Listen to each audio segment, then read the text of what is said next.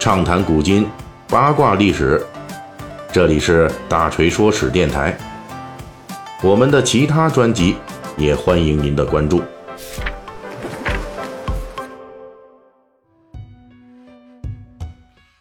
最近咱们这《水浒细节解密》哈，跟大家聊的主要是小说中没有直接出场的一些著名人物。上一期呢，咱们讲的是《水浒传》与杨家将故事的一些缘分。本期呢，我们要说的是《水浒传》与另外一部文学作品的渊源，而且跟之前咱们讲过这个杨家将有点相似的地方在于，《水浒传》也是通过对相关猛将的描述，与这部文学作品发生联系。这就是《水浒传》中宋江率领梁山好汉进攻东昌府，当时的武将啊，这个莫羽剑、张青啊，带领宋军抵抗，宋江部下多人被张青的飞石打伤。其中不乏有这个金枪手徐宁、双江将董平、双鞭呼延灼、青面兽杨志，这都是高手啊。那当时呢，宋江为张清的武艺所震惊，于是就说了下面这么一段话：我闻五代时大梁王彦章日不疑影，连打唐将三十六员。今日张清无意时，连打我一十五员大将，真是不在此人之下，也当是个猛将。这就涉及到了唐末五代十国时期的著名猛将王彦章。正史记载啊，此人效力于后梁军中，他有两项特殊技能，都与这铁有关。一个呢是铁脚板儿啊，能光着脚丫子在这个荆棘丛里边走上百步；另外一个呢就是铁枪，阵前使用两杆铁枪，每一支重一百斤。王彦章在战斗中呢，把一支铁枪放在马鞍上备用。另外一只则握在手中，运转如飞。他这东西啊，哎呦，这么想想也不太容易啊，因为这铁它是本身是有质量的，有这个固定密度。它这一百斤，就算说古代的这个这斤两呢，跟现在比的话略微轻一些哈，那么怎么着也得有个大几十斤吧。这大几十斤的这么一个铁家伙，这得多大个儿啊？在当时呢，这个后梁与这后唐的战争中，这王彦章以骁勇善战著称啊。后来，他在同这个后唐的李存勖的战斗中被俘，拒绝投降，于是就被杀了。就是这么一个在五代时期以武勇著称的这猛将，被宋江用来与张青来对比，可以说这是对张青的高超武艺的一个很高的评价。当然了，主要是对他这个飞石打人这么一个呃绝招，是吧？那宋江的这一席话呢，就导致了文学史上的一桩上百年的疑案。一般来说呢，他这段话说明了《水浒传》对五代十国故事的某种继承。五代十国故事啊，另外有一个关键性的文学作品，也是成书于元末明初，这就是《残唐五代史演义》。一直有部分学者认为，这个呢是，呃，罗贯中参与编撰的一本书，而另外呢，有更多的学者认为呢，这部《残唐五代史演义》并非是罗贯中的作品。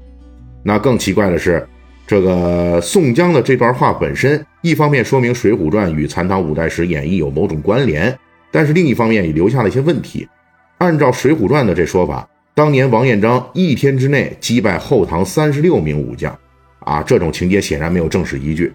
应该是《水浒传》作者参考并引述了某种五代题材的呃评话或者是戏剧。但是呢，在我们如今看到的残唐五代史演义中，王彦章并没有一次性击败三十六名后唐将领的这个战绩，从这个角度来说，《水浒传》可能参考了也不是这个《残唐五代史》这本书，而是之前的某些同类题材的作品。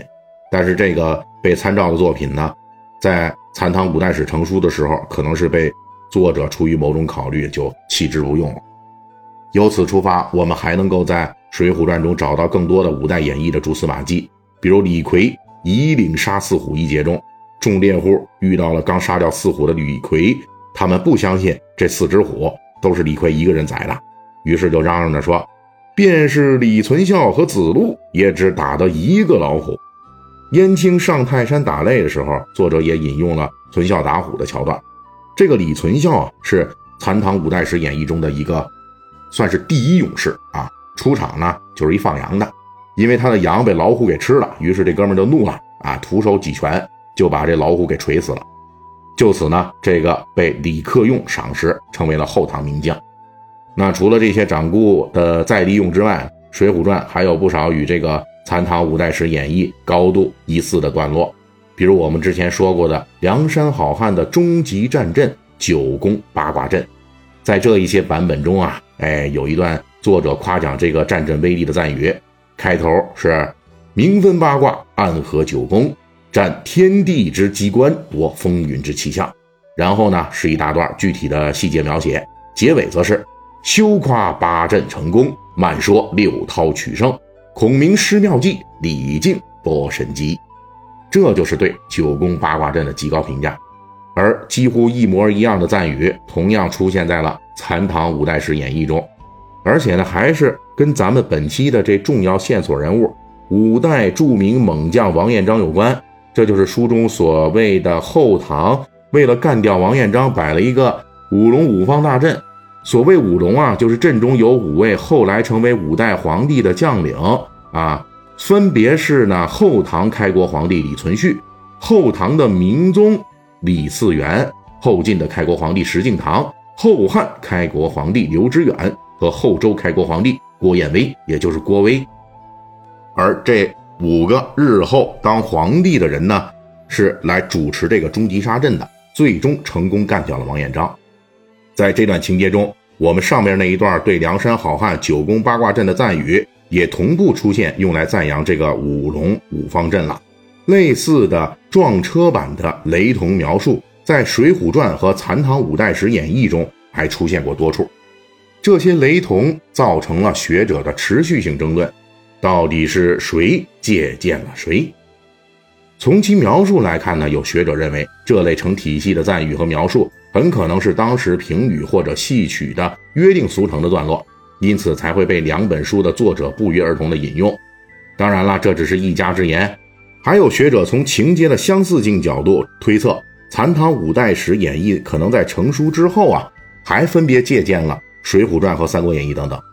但是也有学者认为，由于这个《残唐五代史演义》的这些相似情节其实水平不高，反而不如借鉴的对象像这个《水浒传》《三国演义》啊，他们写的这么好。因此呢，这借鉴顺序可能是反过来的。你总不能越借鉴越次吧，对不对？那也就是说呢，这残唐啊，先出现了这些粗糙的原始桥段，然后呢，这《水浒传》啊，《三国演义》啊，则在随后的成书中对这些桥段进行了充分的文学化的这种润色呀处理，使之成为经典的剧情。